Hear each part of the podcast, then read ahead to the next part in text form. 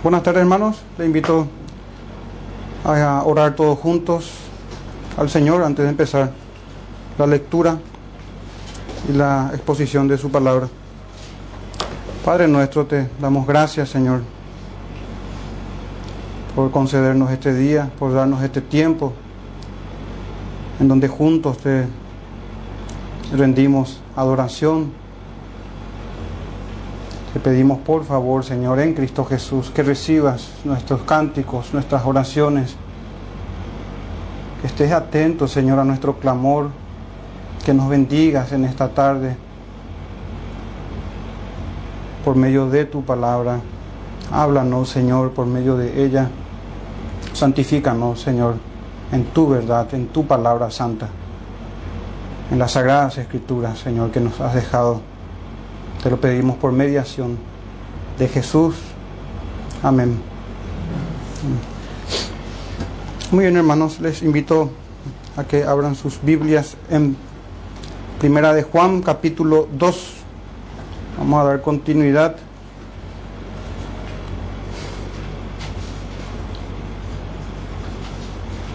a nuestro estudio sobre esta primera carta del apóstol Juan, capítulo 2, versículo 1 y 2. Vamos a, leer. Dice así la palabra del Señor. Hijitos míos, estas cosas os escribo para que no pequéis. Y si alguno hubiere pecado, abogado tenemos para con el Padre a Jesucristo el justo. Y Él es la propiciación por nuestros pecados, y no solamente por los nuestros, sino también por los de todo el mundo. Amén. Damos gracias al Señor por su palabra. Bien, hermanos, esos son los versículos que vamos a estar tratando el día de hoy. Vamos a, por la gracia y en en la gracia de nuestro Señor, en la guía del Espíritu Santo, en la enseñanza del, del Espíritu de Dios. Mirar qué nos dice el Señor en su palabra en estos dos textos. El tema central del día de hoy sería ese versículo 2, hermanos, o el versículo 1 al final. Abogados tenemos para con el Padre a Jesucristo, el justo. Eso va a ser el, el tema principal, si podemos decir. Estaremos hablando, hermanos, sobre el pecado, sobre el abogado y sobre la propiciación en estos versículos que tenemos aquí. Hermanos, antes de empezar, quiero recordar algunas palabras de nuestro Señor. No hace falta que vayan. Quiero que nuestros oídos estén atentos, hermanos, a la lectura. Son algunos versos nada más que voy a leer y les leo y luego les explico, hermanos, el énfasis que quiero darle en esto. En Mateo, en Marcos 7:18, el Señor dijo, también vosotros estáis sin entendimiento. Esto dijo a sus discípulos. ¿No entendéis que todo lo que, todo lo de fuera del, no entendéis que todo lo de fuera que entra en el hombre no le puede contaminar? El énfasis es la primera parte, hermanos. También vosotros estáis sin entendimiento. Estas fueron las palabras del Señor mi intención hoy, hermanos, es que Cristo Jesús nos hable a través de su palabra, que seamos confrontados con el Cristo de las Sagradas Escrituras. Este Señor que decía a sus discípulos, también vosotros estáis sin entendimiento. Eso fue en Marcos 7 y 18, en Marcos 8, versículo 17 dice, y entendiendo Jesús les dijo, ¿qué discutís? ¿Por qué no tenéis pan? ¿No entendéis ni comprendéis? Les vuelve a reprender, les vuelve a amonestar. ¿Aún tenéis endurecido vuestro corazón? Teniendo ojos no veis y teniendo oído no oís y no recordáis. Son palabras del Señor dadas a sus discípulos. Y nosotros somos, hermanos cristianos, discípulos de este mismo Señor. El método de enseñanza del Maestro no cambia, Él es el mismo ayer, hoy y por los siglos. Y es de esta misma forma que trató con sus discípulos que va a tratar con nosotros y que trata con nosotros. En Lucas 24 sabemos cuando se aparece el Cristo resucitado ya a los discípulos camino de Maús, oh insensatos en el versículo 25, y tardos de corazón. Entonces estas palabras, hermanos, del Señor Jesús, y no solamente nuestro bendito Señor, porque la enseñanza apostólica es la misma, son las palabras del Hijo de Dios, hermanos, las que escuchamos a través del Espíritu Santo, quien inspiró a los profetas. En Hebreos 5:11, por cuanto os habéis hecho tardos para oír, decía el autor a los hebreos, hablando del sumo, del, del oficio sacerdotal según el orden de Melquisedec. Entonces, hermanos, nuestro primer punto del día de hoy, el pecado. Lo que Juan el apóstol dice, que esas cosas escribió para que no pequéis, que no seamos tardos, hermanos, en estos tres puntos que, le, que quiero presentarle el día de hoy. El pecado, a Jesucristo como nuestro abogado, nuestro suficientísimo defensor y también Él siendo la propiciación de nuestros pecados. Que no seamos tardos de corazón para recordar, hermanos, estas cosas. Pero antes de pasar a eso, hermanos, es necesario lidiar con esta expresión y resaltar esta expresión en donde inicia nuestro primer versículo del capítulo 2, hijitos míos. Fíjense hermanos, el lenguaje familiar paternal, de una corrección paternal del apóstol. Y seis veces, hermanos, el apóstol habla en estos términos, en esta epístola. En el capítulo 2, versículos 12, le dice, os escribo a vosotros, hijitos, porque vosotros porque vuestros pecados os han sido perdonados por su nombre. En 2.13 os escribo a vosotros, hijitos, porque habéis conocido al Padre. En 3.7, hijitos, nadie os engañe. El que hace justicia es justo, como Él es justo. En 3.18 dice el, apóstol, hijitos míos, de vuelta, no amemos de palabra ni de lengua, sino de hecho y en verdad. En versículo 4 del capítulo 4 dice, hijitos, vosotros sois de Dios y los habéis vencido porque mayor es el que está en vosotros que el que está en el mundo. Y en 5.21 se despide el apóstol con estas palabras, hijitos, guardados de los ídolos. Amén. Entonces, hermanos, recalco, un lenguaje paternal en donde el apóstol nos enseña cómo corregir al hermano. Por supuesto, él ya no nos podemos nosotros comparar con el apóstol. Sin embargo, nos da un ejemplo, hermano, de cómo tratar el pecado, especialmente en las personas que son mayores en la fe. Y no me refiero a mayor de edad necesariamente. Pero, ¿por qué quería tocar, hermanos, este punto antes de adentrarnos ya a nuestros temas sobre el pecado, sobre el abogado y sobre la propiciación? Porque podemos preguntarnos, o alguien pudiese preguntarse, ¿cómo es que Juan habla en esos términos? Siendo que el Señor mandó que a nadie llamen Padre en la tierra, sino solo a Dios. Recordarán ustedes, hermanos, el texto estaba la enseñanza, está en el Evangelio de Mateo. Mateo capítulo 23, versículo 9, el Señor Jesús había enseñado diciendo a los discípulos, y no llaméis Padre vosotros a nadie en la tierra, porque uno es vuestro Padre, el que está en los cielos. Entonces es necesario, hermanos, también tocar ese punto antes de avanzar. Y aclarando entonces, hermanos, que el Señor Jesús en el Evangelio de Mateo que acabé de leer, reprende el orgullo de los fariseos, el uso pretencioso, hermanos, de los títulos. No reprende el uso amoroso que no solamente Juan, sino también Pablo utiliza en sus cartas. No es una condena al uso del título en sí, como vemos a lo largo de las escrituras, pastores, obispos, maestros, sino la altivez y el orgullo, hermanos, de los fariseos, por un lado. También el Señor nos enseña en esa, en esa advertencia que leí de Mateo 23, versículo 9, sobre la idolatría de los que seguían a los fariseos, quienes amaban ser vistos por los hombres por medio de sus falsas y repetitivas oraciones, por sus evidentes e hipócritas ayunos y por su meticuloso cumplimiento también de las tradiciones de los hombres mandamiento de hombre que enseñaban a guardarlo con gran celo. Esa es la radiografía que podemos quitar de estos hombres. Y en contra de eso el Señor enseñó a sus discípulos en Mateo 23, 9. Tenemos el ejemplo del apóstol Juan en Gálatas 4:19. Dice, hijitos míos, por quien vuelvo a sufrir dolores de parto hasta que Cristo sea formado en vosotros. Fíjense hermanos hay una diferencia abismal entre un falso maestro y uno que es llamado por el Señor. Entonces, el lenguaje de Juan es ese, uno paternal, uno que sufre por sus hermanos menores. En Primera de Corintios 4, versículo 14 al 16, Pablo habla a los creyentes, hermanos, y les dice, en que en Cristo Jesús yo os engendré por medio del Evangelio. Por tanto, os, os, ruego, dice el apóstol, que me imitéis. Pero es, hermanos, totalmente diferente al uso pretencioso, orgulloso que tenían los fariseos. Y bueno, el Señor mismo, Jesucristo mismo, hablaba llamando a sus discípulos hijitos en Juan 13:33 y en Juan 21:5, que es el mismo autor, el mismo discípulo quien escribió ese evangelio.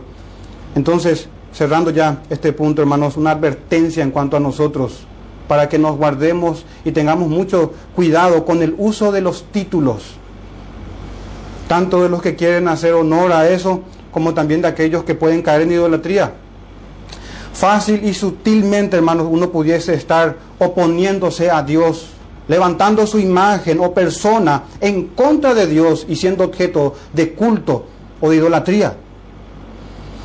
A veces pudiera también uno, pudiésemos nosotros omitir los títulos, pero caer igualmente en idolatría, hermanos, en el sentido de elevar nuestras personas para ser vistos o venerados por los hombres. Hoy mismo nosotros pudiéramos también, hermanos, caer en una ostentación espiritual de referirnos a un hermano llamando, llamándole hijito, hijo, hermano, hijo en la fe, hijito mío, poniéndonos a nivel del Señor Jesús, en un nivel apostólico. Le engendré, pero realmente, y lo más probable es que haya ostentación. Eso por un lado. Y recordemos, hermanos, cuando el Señor dejó el libro de Deuteronomio para la tierra prometida, para cuando la generación entrase y el código, la ética que debían llevar en Deuteronomio 17:20, dice, y esto era para el rey de Israel, que tenía que tener una copia del libro de la ley y memorizarla, estudiarla, leerla día tras día. Y dice en Deuteronomio 17:20, para que no se eleve su corazón sobre sus hermanos.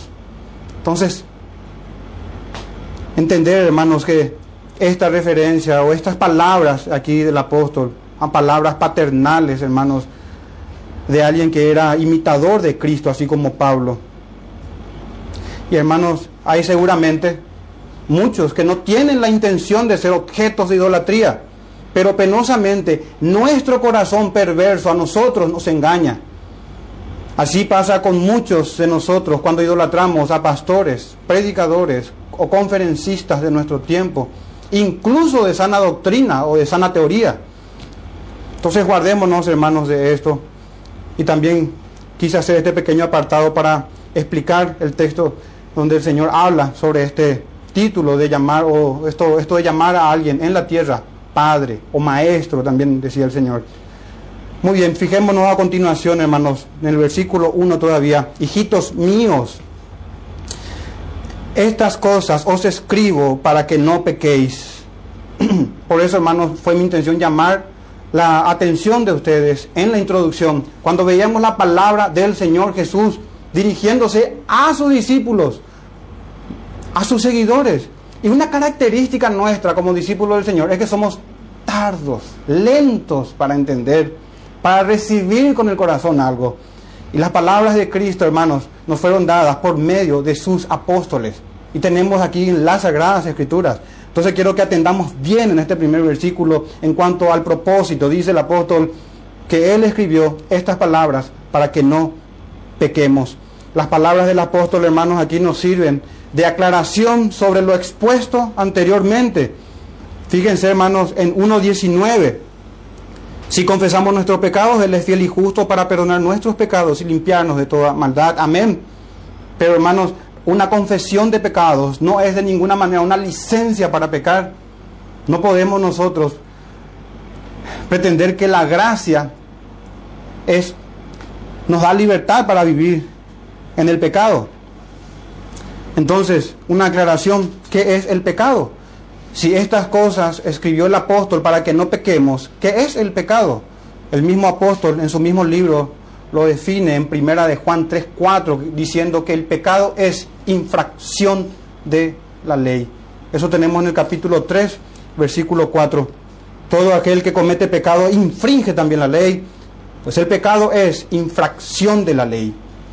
Y recordar aquí también las palabras de Santiago, cuando dice el, eh, Santiago, el hermano del Señor, que cualquiera que guarda toda la ley, pero que ofende en un punto, se hace culpable de todos. Evidencia de eso, Adán. Adán lo hizo una sola vez. Y, ahí, y sumió a toda la humanidad en una desgracia, llevándola a toda la humanidad a una muerte espiritual, a una muerte física, a una muerte eterna. Es que pasa, hermanos, somos nosotros tardos de corazón para ver lo que es el pecado en el mundo, en nosotros, en nuestra vida. Al no valorar el pecado en el sentido de, de no ver, no valorar porque se podría malentender, a no ver lo desagradable que es el pecado delante de los ojos de Dios, hermanos, entonces caemos en lo mismo. Somos tardos para ver, hermanos, para entender con el corazón lo que las escrituras nos dicen acerca de nuestro santo, santísimo, Dios. Así que hermanos, hacemos bien nosotros en considerar cuál fue el propósito del apóstol en este primer versículo, o, el propósito de las sagradas escrituras en general es esto, es cómo Dios trata con el pecado. El propósito del Espíritu Santo. Y es esto, hermanos, luchar en contra del pecado. El Señor nos llamó para esto. Tenemos un llamamiento santo. Su voluntad es la santificación. ¿Y por qué, hermanos? En la introducción hablamos de las palabras del bendito Señor Jesús, porque esta es la enseñanza de Jesús. Pueden ir o quieren, si escuchan con atención, me parece mejor y toman nota si quieren. Juan 5:14, atiendan esto. Al paralítico de Bethesda le dijo el Señor en ese texto de Juan 5:14, mira, has sido sanado, no peques más para que no te venga alguna cosa peor. Y él había, estado enfermo, hermanos, 38 años. En Juan 5, 5 se menciona ese dato. 38 años enfermo. Es cierto, no siempre las enfermedades vienen por un pecado en particular, pero en este caso sí. Sin embargo, lo que quiero enfatizar aquí es, hermanos, las palabras de Jesús. A veces podemos tener décadas de creyentes y no estar familiarizado con las palabras de Jesús, este Señor es a quien seguimos. Si nuestra conciencia a veces no nos dice o el hermano no nos dice, Jesús está aquí, su palabra está con nosotros en la congregación y Él nos dice, no peques más. Es el, mismo escritor, aquí tenemos el mismo apóstol, pero en su evangelio, en 5.14, en Juan 8.11, a la mujer que fue sorprendida en adulterio, Jesús le dijo, ya viendo que ninguno estaba de lo que le habían acusado y, nadie le condenó, el Señor le dijo, ni yo te condeno, vete y no peques más. Tenemos, hermanos, esto. Este es el estándar cristiano. Jesucristo está con nosotros hasta el fin del mundo. Nos ministra a través de su palabra, hermanos. A través de la enseñanza apostólica.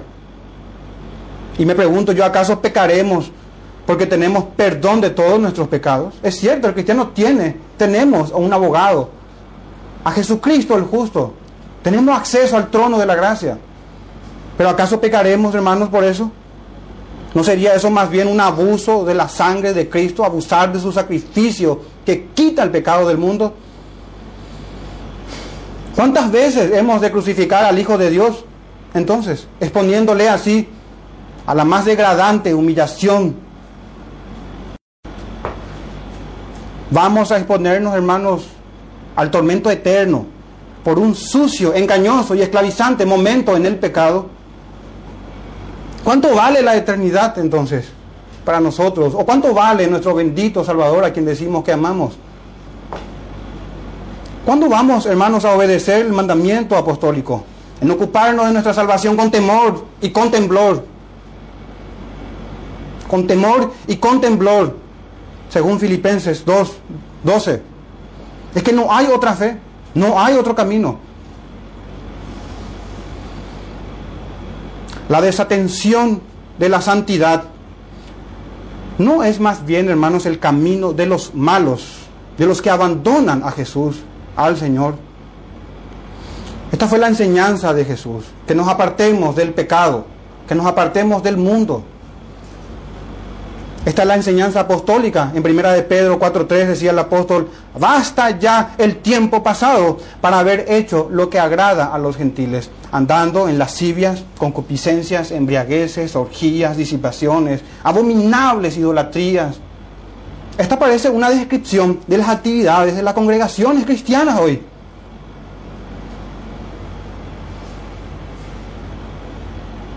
El llamado de Dios es la santificación. Primera de Tesalonicenses 4:7, pues Dios no nos ha llamado, pues no nos ha llamado Dios a inmundicia, sino a santificación. En el mismo libro de Tesalonicenses, Primera de Tesalonicenses 4:3 dice el apóstol Pablo, pues la voluntad de Dios es nuestra santificación. Sabemos cuál es la voluntad de Cristo nuestra santificación y ténganlo por seguro, hermanos, que la voluntad del Señor se va a cumplir en todos sus escogidos. Por la gracia del Señor seremos santos, guiados por su Santo Espíritu conforme a su palabra. Entonces yo les ruego, hermanos, por favor, que tengamos el mismo sentir que tuvieron nuestros hermanos del Antiguo Testamento, del Nuevo Testamento, de toda la época cristiana, el mismo sentir que tuvieron aquellos hombres y mujeres de Hebreos 11. Esa no es una fe diferente, esa es la fe que salva. Hoy puede ser, hermano, el día de salvación. O de renovar nuestros votos para con el Señor. Un ejemplo, Esdras. Tenemos en Esdras 9:14, miren cómo habla como hablaba Edra en ese tiempo, confesando los pecados, después ya de ellos volver de Babilonia. En el versículo 14 de Esdras 9, él se hace este cuestionamiento. ¿Hemos de volver a infringir tus mandamientos y a emparentar con pueblos que cometen estas abominaciones? ¿No te indignarías contra nosotros hasta consumirnos sin que quedara remanente ni quien escape? Hemos de volver a infringir tus mandamientos. Y nosotros tenemos mayor revelación, hermanos, que ellos. Hemos visto los ejemplos uno tras otro de Israel en el Antiguo Testamento. Y de la iglesia en el Nuevo Testamento, también en el libro de Apocalipsis, en los primeros capítulos. Sin embargo, hermanos, hablamos estas palabras, pero sabemos y estamos persuadidos, así como el apóstol Pablo, del que comenzó la buena obra en nosotros, la va a perfeccionar hasta el día de Jesucristo, nuestro bendito Dios Trino, es quien obra nuestra salvación. Así que pasemos, hermanos, a nuestro siguiente versículo, recordando lo que hemos leído antes, que Dios es luz. Y uno pudiese decir aquí, pero yo, si bien no ando en tinieblas, porque los creyentes no andan en tinieblas, no tienen una vida, no es un practicante del pecado, a pesar de que sí peca. Y uno pudiese decir, porque Dios es luz, así como leímos en el versículo 5 del capítulo 1, y si bien yo no ando en tinieblas, caigo en pecado. Entonces pudiese alguien preguntar, ¿cómo permanezco en la luz? ¿Cómo puedo tener comunión gozosa con Dios si aún soy pecador? ¿O qué debo hacer con mi pecado? ¿O qué debo hacer cuando peco? Y ahí tenemos, hermanos. Y si alguno hubiere pecado, abogado tenemos para con el Padre, a Jesucristo el justo. Y alguien pudiese también preguntarse, pero ¿por qué necesitamos un abogado? Porque vamos a comparecer delante del Señor. Y saben que nadie, o mejor dicho, todos somos culpables. Todos somos culpables. Sin Cristo, estamos hablando, una persona, cualquiera, cualquier hombre, mujer, pudiese preguntarse, ¿por qué yo necesito de un abogado? Rechazando esto que se nos ofrece a todos nosotros. Porque somos culpables, hermanos. Nuestro santómetro, ahora nosotros los creyentes, nuestro santómetro no nos va a salvar. Ni los creyentes. Si quisiéramos presentarnos con todo nuestro currículum de vida evangélica o de creyente o de discípulo de Cristo, no nos vamos a salvar, hermanos. No nos vamos a salvar, somos culpables. Y les quiero leer, hermanos, la confesión de uno que tenía el corazón conforme al corazón de Dios. ¿Saben de quién hablo? De David, el rey David. En Salmo 143, 12 él escribió, y no entres en juicio con tu siervo, y miren esto, porque no se justificará delante de ti ningún ser humano. Estar sin Cristo, hermanos, es estar sin esperanza. Y el apóstol Pablo, haciendo eco de las palabras de David en los Salmos, también decía en Romanos 3 que no hay justo. Como está escrito, decía el apóstol. Iba a las escrituras. Como no, como está escrito, no hay justo ni aun uno. No hay quien entienda, no hay quien busque a Dios.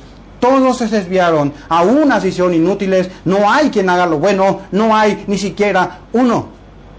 A veces somos renuentes a aceptar, este texto porque somos, como les dije al principio, tardos de corazón, de oídos, tardos para entender, pero el Señor es veraz y nosotros las criaturas mentirosas, y esto es verdad, no hay ni siquiera uno, nadie busca por su propia cuenta a Dios, todos nos hemos desviado, no hay quien haga lo bueno delante de los ojos del Señor, puede ser que sea bueno delante de los ojos de criaturas caídas, y así, hermanos, la ley o la obediencia nuestra o nuestra obediencia no es el camino al cielo. Debemos presentarnos por con alguien que abogue nuestra causa. Y sabemos quién es. Jesucristo el justo. En Romanos 3:23 el apóstol dice, por cuanto todos pecaron, incluso María, la madre del Señor, todos los santos, todos los profetas, los apóstoles, todos, nadie está exceptuado sino el verbo hecho carne, solamente el Hijo de Dios, como dice el apóstol aquí, Jesucristo el justo. Pero Pablo dice todos, por cuanto todos pecaron y están destituidos de la gloria de Dios. ¿Y cuál es el error? Un error grave que la humanidad entera comete. Es que piensan o pensamos que por nuestros méritos, por nuestras obras, vamos a ser aceptados delante del Señor haciendo nula su obra en la cruz, que es lo que vamos a ver en el versículo siguiente, su propiciación y ahora su mediación como abogado, su obra sacerdotal está ahí. Antes de pasar a eso, hermanos, para recordar nada más en Gálatas 3:10 dice el apóstol Pablo, porque todos los que dependen de las obras de la ley están bajo maldición. Vamos a estar delante de aquel que es el dador de la ley, que escudriña lo más profundo de los corazones de los hombres y no va a haber nadie quien pueda pararse delante de él y ser salvos por su propia rectitud. Porque todo lo que dependen de la obra de la ley están bajo maldición. Esta es la triste realidad, incluso de nuestros hijos, que no se arrepienten, que día tras día se les predica el Evangelio y se les ruega que vengan al Señor que están bajo la maldición, bajo nuestro mismo techo, son malditos de Dios. Esta es la realidad, pues escrito está maldito todo aquel que no permaneciere en todas las cosas escritas en el libro de la ley para hacerlas. Y vuelvo al primer ejemplo, Adán. Un solo pecado, hermanos. Un solo pecado delante del Santísimo Dios. Necesitamos un abogado alguien que defienda eficazmente nuestra causa delante de Dios Padre.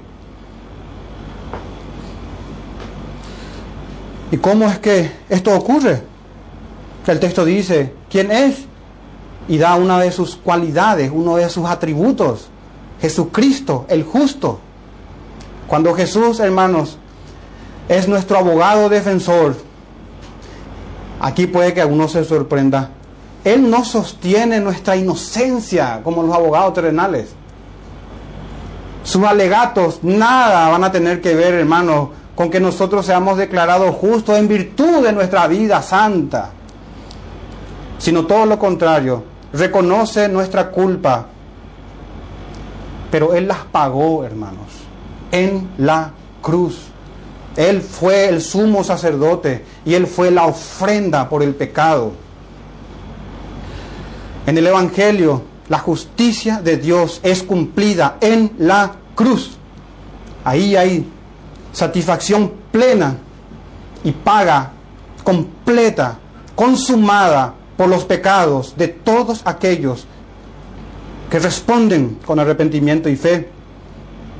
Al que no conoció pecado, dice Pablo en 2 de Corintios 5, 21, por nosotros lo hizo pecado. El justo, hermanos, por los injustos.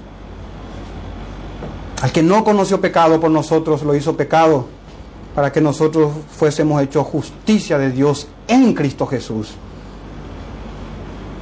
Y recuerdo también, miren cómo se presenta, hermano, nuestro abogado delante del Padre. En Colosenses 2.14, ¿qué es lo que hizo en la cruz? Dice que anulando el acta de los decretos que había contra nosotros, que nos era contraria, todas las transgresiones de la ley, quitándolo de en medio y clavándola en la cruz. Nuestra esperanza está, se suele decir, en la cruz, sí, pero más específico, en Cristo Jesús, en su obra en su muerte por nuestros pecados y en su resurrección para nuestra resurrección. Y saben que hermanos, nos conviene, nos convenía, nos conviene que Él sea nuestro abogado. Jesús nunca perderá un solo caso. Nunca. En Juan, Juan 6:39 dice, y esta es la voluntad del Padre, el que me envió, que de todo lo que me diere, no pierda yo nada sino que lo resucite en el día postrero. Y recordarán las palabras de Pablo en Romanos, ¿quién acusará a los escogidos de Dios? ¿Quién acusará a los escogidos de Dios? Dios es el que justifica. ¿Quién es el que condenará? Dice Pablo y responde él, Cristo es el que murió, más aún el que también resucitó y el que además está a la diestra de Dios el que también intercede por nosotros. Ese es nuestro abogado. ¿Cómo vamos a despreciar, hermano, o desatender una salvación tan grande? Porque el creyente sigue pecando. Pero abogados tenemos para con el Padre, a Jesucristo el justo. Y uno pudiese preguntarse también, ¿y Jesucristo es abogado de todos? o de todas y cada una de las personas? La respuesta contundente, rotunda, innegociable es no, sino solo de los que vienen a Él, solos de aquellos que ante el llamado del Evangelio se arrepienten y creen para vida eterna. Y saben qué, hermanos, lo triste de eso es que para los tardos de corazón, como hablamos al principio, ellos van a presentarse sin Cristo, pero muchas veces pensamos que se presentarán solos. Sin embargo, el que va a abogar por su causa es Satanás, que lejos en realidad va a estar de abogar por la causa. El acusador, Satanás significa adversario, como un abogado que acusa ante un tribunal. Esto pasó con Judas, Salmo 109, versículos 6 y 7 en parte dice, y Satanás esté a su diestra cuando fuere juzgado, salga culpable y su oración sea para pecado. Imagínense el contraste tan grande, hermanos, aquí.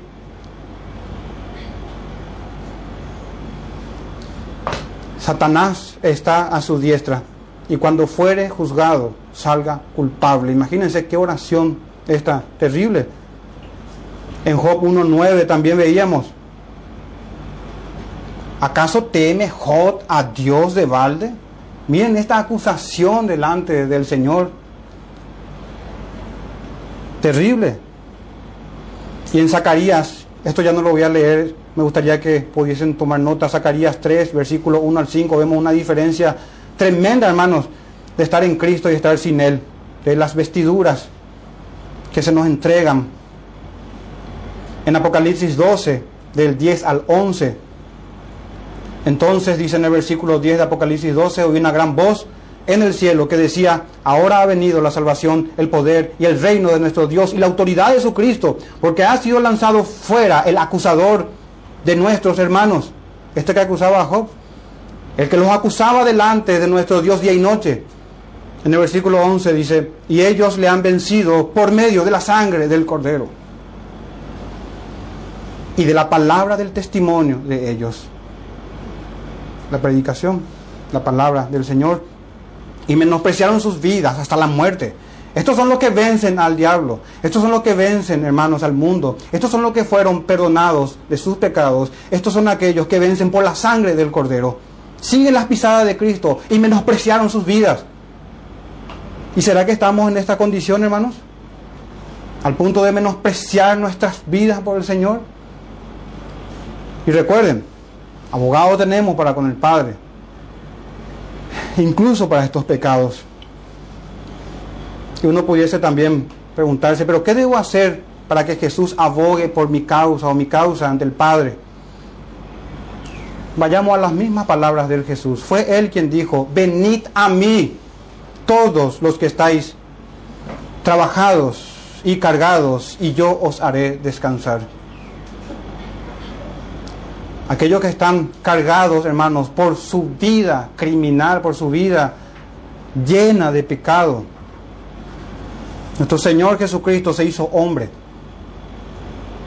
Él es el único mediador entre Dios y los hombres, hermanos. No hay otro nombre, también dice en Hechos 4:12 el apóstol Pedro. No hay otro nombre bajo el cielo dado a los hombres en que podamos ser salvos. Y aquí quiero agregar, hermanos, ya a su obra de mediación. Él como nuestro abogado, nuestro defensor, es nuestro, nuestro abogado que defiende eficazmente nuestra causa. No probando nuestra inocencia, nuestra inocencia, sino más bien mostrando que Él pagó por todos nuestros pecados. Y así Dios el Padre nos justifica delante de Él. Pero hay un detalle que agregar aquí, hermanos. En el versículo 2 dice, y Él, agrega esto, es la propiciación por nuestros pecados. Y no solamente por los nuestros, sino también por los de todo el mundo. Y para ver, hermanos, el significado de esta palabra propiciación, quiero que tengamos en mente, antes de, leer esta definición o concepto que, que tengo, quiero que recordemos, hermanos, dos textos. Salmo 7.11 dice que Dios es justo y que está airado contra el impío todos los días. Esta es la ira de Dios, hermanos, que está sobre el impío todos los días, y ni qué decir sobre los hipócritas. También recordar Romanos 6:23 que la paga del pecado es muerte, Entonces, hermanos, en palabras del apóstol Pablo, podemos decir esto sobre la propiciación. Es el sacrificio del Hijo, a fin de que el Padre sea el justo y el que justifica al que es de la fe de Jesús. Parafraseando un poco Romanos 3:26. Dios es justo y también justifica al pecador. Para eso entonces, hermanos, Cristo Jesús se ofreció como sacrificio por nuestros pecados. Entonces propiciación podemos definir de esta manera. Es el sacrificio que se le ofrece, o que se ofrece para aplacar la ira de Dios, esa ira justa y santa que es satisfecha por la expiación del pecado. El pecado es quitado, hermanos, y Dios es propicio a perdonar. La ira de Dios es quitada de sobre nosotros. ¿Qué es lo que ocasiona esa ira de Dios, sino su justicia y su santidad? Que tenemos pecado, que somos pecadores. Y ahí tenemos, hermanos, la propiciación. importantísimo, clave, central en el Evangelio, junto con la expiación, que en términos sencillos es quitar el pecado. Para que eso se lleve a cabo también tenemos una sustitución, un cambio, el justo por el injusto. Por eso murió Cristo. Es importante, hermanos, recordar que es Dios quien ofrece el sacrificio y ver aquí entonces nosotros el amor paternal o el amor del Padre al sacrificar a su Hijo, a su unigénito. A ese podemos ver a un Dios solamente airado. Hermanos, de tal manera amó Dios al mundo, dice el apóstol Juan en Juan 3, 16, que ha dado a su Hijo unigénito para que todo aquel que en Él cree no se pierda, mas tenga la vida eterna. No son sacrificios que nosotros ofrezcamos a una deidad. Es que el verdadero Dios, creador de los cielos y la tierra, es quien ofrece, hermanos, a su propio Hijo. Es el Verbo eterno, hermanos, que en su estado de exaltación suprema se humilla, haciéndose hombre y muriendo en la cruz. Y el mismo, la misma carta, primera de Juan, en capítulo 4, versículo 10, dice, en esto consiste el amor. No en que nosotros hayamos amado a Dios, sino que Él nos amó a nosotros y envió a su Hijo en propiciación por nuestros pecados. Por eso Jesucristo el justo puede ser, hermanos, nuestro mediador, el único mediador entre Dios y los hombres, nuestro sumo sacerdote, Jesús el perfecto, quien no necesitó ofrecer sacrificio por sus pecados, lo ofreció por nuestros pecados. Él fue el sumo sacerdote y Él fue la ofrenda misma para que obtengamos eterna salvación. Eterna salvación. En Romanos 8:32 dice el apóstol que el Padre no escatimó ni a su propio Hijo, sino que lo entregó por todos nosotros, siendo aún pecadores nosotros. El Señor nos salvó. Y el, y el apóstol pregunta, ¿cómo no nos dará también con Él todas las cosas?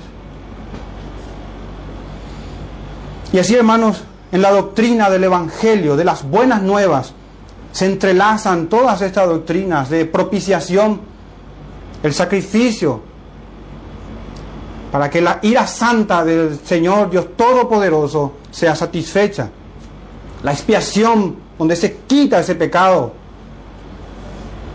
La sustitución, hermanos, el justo por los injustos en este intercambio glorioso.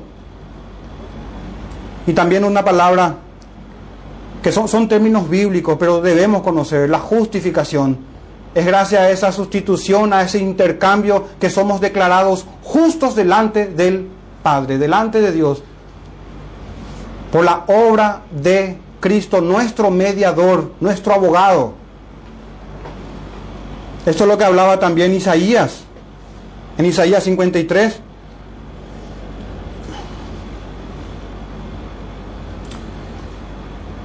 Y también debemos responder a esta última parte, hermanos, del versículo 2.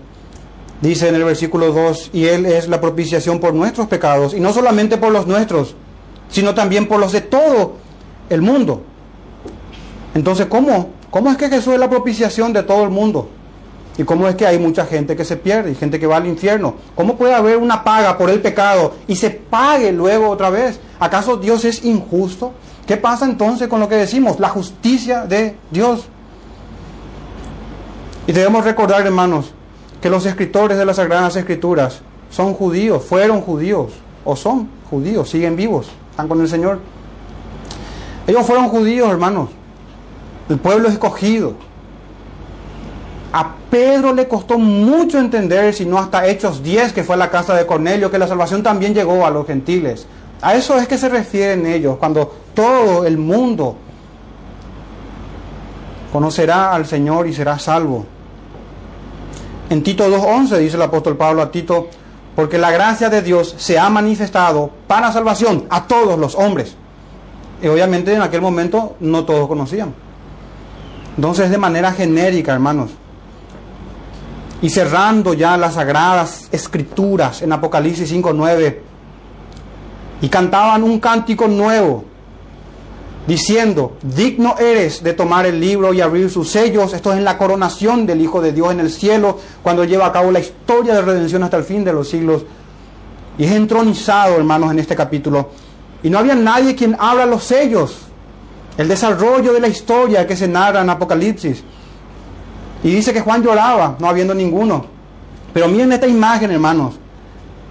Digno eres de tomar el libro y abrir sus sellos, porque tú fuiste inmolado. Y claro, la historia de la humanidad se basa en esto. Tú fuiste inmolado y con tu sangre nos has redimido para Dios de todo linaje y lengua y pueblo y nación. A eso se refiere, hermanos, que es la propiciación de todo el mundo. Sabemos por abundantes textos de las Sagradas Escrituras que muchos son los llamados y pocos los escogidos. Entonces, hermanos, para ir cerrando, el llamado es al arrepentimiento, a abandonar el pecado. Para eso nos escribió, decía el apóstol, para que no pequéis. El llamado es a andar en santidad, en el poder del Espíritu Santo, no en nuestras fuerzas. En humillación, hermanos, no en altivez de espíritu. En reconocimiento que el poder viene de Dios. Sabiendo que fuimos recatados de nuestra vana manera de vivir. Salmo 4, versículo 4 y 5 dice, temblad y no pequéis. Temblad, repito, y no pequéis. Estas palabras son necesarias, hermanos, no para ustedes, para mí, para todos. Para todos aquí. Para todos los santos. Temblad y no pequéis. Meditad en vuestro corazón estando en vuestra cama y callad. Ofreced sacrificio de justicia y confiad en Jehová. Meditad en vuestro corazón, dice el versículo 4 del Salmo 4. Que no seamos, como dijimos al principio, tardos, hermanos, para entender lo que tenemos enfrente en las escrituras. Y excluyendo a nuestro bendito Señor Jesús, ¿quién puede decir que es perfecto, que hace el bien y que nunca peca? Nadie, así que si pecamos, les recuerdo, abogados tenemos para con el Padre, a Jesucristo nuestro sustituto. Y termino con esta pregunta, ¿tiene usted a Jesucristo el justo como su abogado? Dios quiera que sí. Venid a mí, dice el Señor, en los términos de Él, en arrepentimiento y en fe, entendiendo que no es nuestro santómetro, como les dije, el que nos salva, sino la santidad de Jesús. Que el Señor le bendiga, hermanos. Vamos a orar para terminar. Padre nuestro, te damos, Señor, gracias. Gracias, Señor. Vemos tu amor para con nosotros, tu amor eterno, tu amor incondicional. Tu gracia salvadora, tu gracia, Señor, que se renueva para con nosotros todos los días. Para quienes andamos y buscamos la santidad. Para los justos, a los pobres de espíritu.